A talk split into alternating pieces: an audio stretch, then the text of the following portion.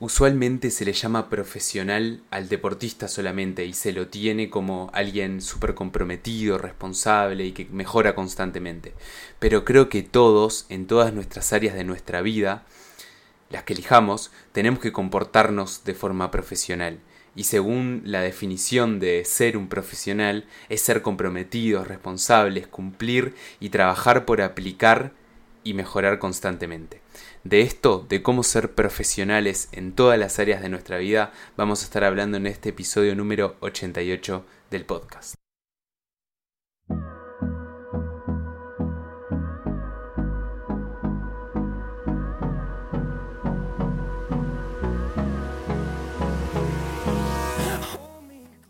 Buenos días, buenas tardes o buenas noches, ¿cómo están? Bienvenidos a todos en un podcast, un podcast en el cual vamos a hablar de productividad, tecnología y filosofía de vida y cómo llevar, mantener y mejorar en nuestras cuatro áreas fundamentales, la física, mental, social y espiritual. Yo soy Matías Minacapili y me encantaría que me acompañen.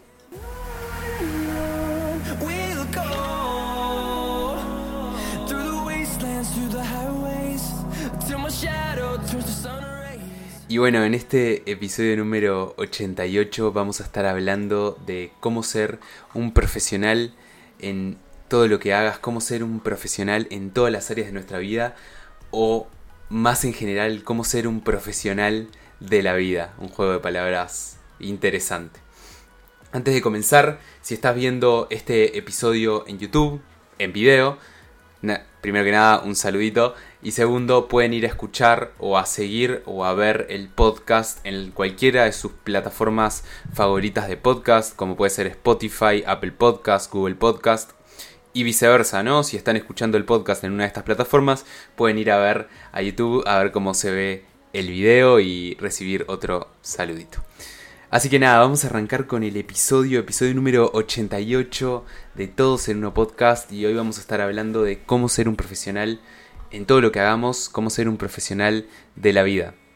Y alguien profesional es alguien dedicado a lo que hace, que se prepara, que da su máximo y que constantemente intenta mejorar en su actividad.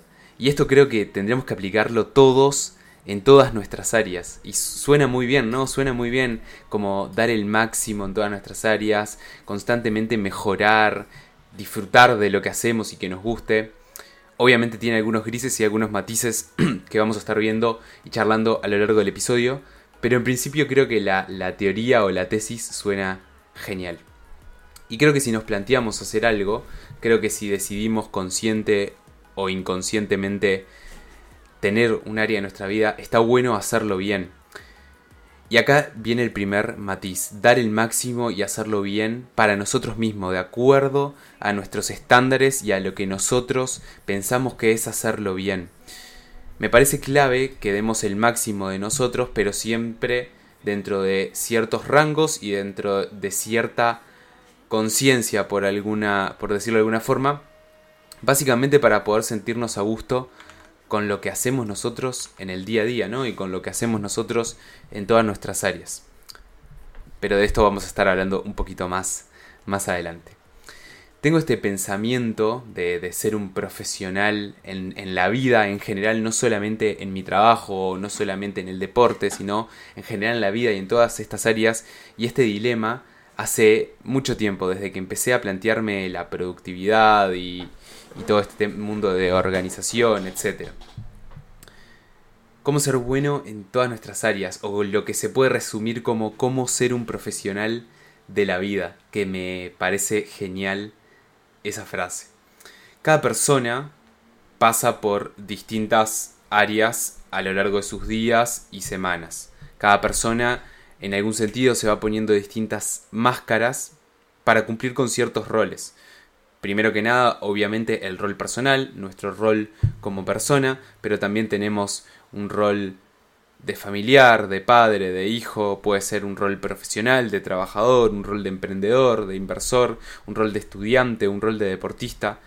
Ahí el primer paso sería definir cuáles son las áreas de mi vida, para luego empezar a analizar cómo poder ser un profesional de la vida y, y ser un profesional en todas mis áreas, ¿no?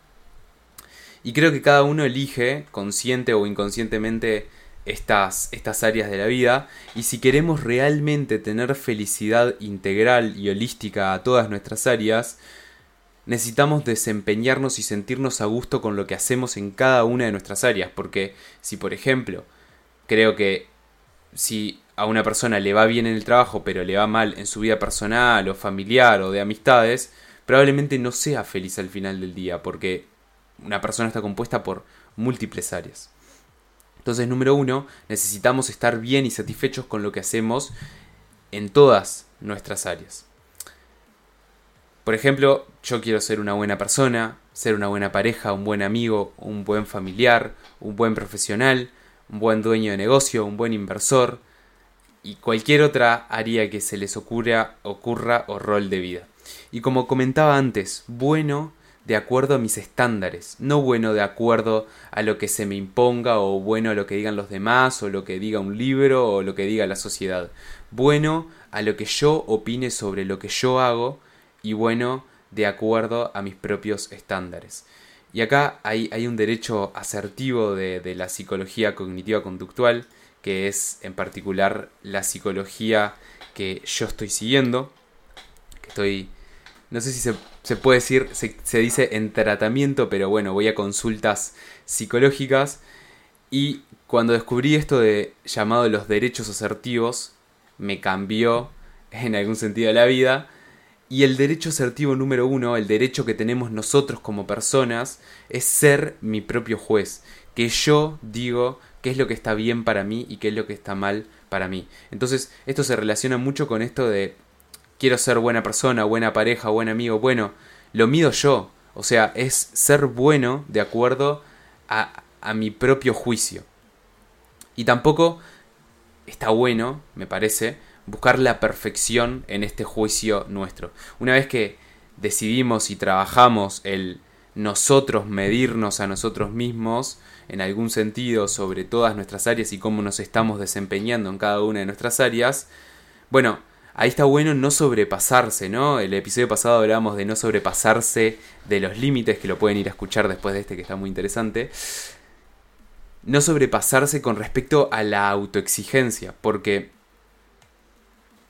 está bueno querer ser bueno a nuestro juicio, pero muchas veces pasa de que cuando nos empezamos a medir buscamos la perfección y quizás sin pensarlo, porque nos estamos comparando hacia afuera y decimos, pa, si esta persona puede lograr esto, entonces yo también tendría que poder hacerlo. Pero tendríamos que ver la imagen completa, ¿no?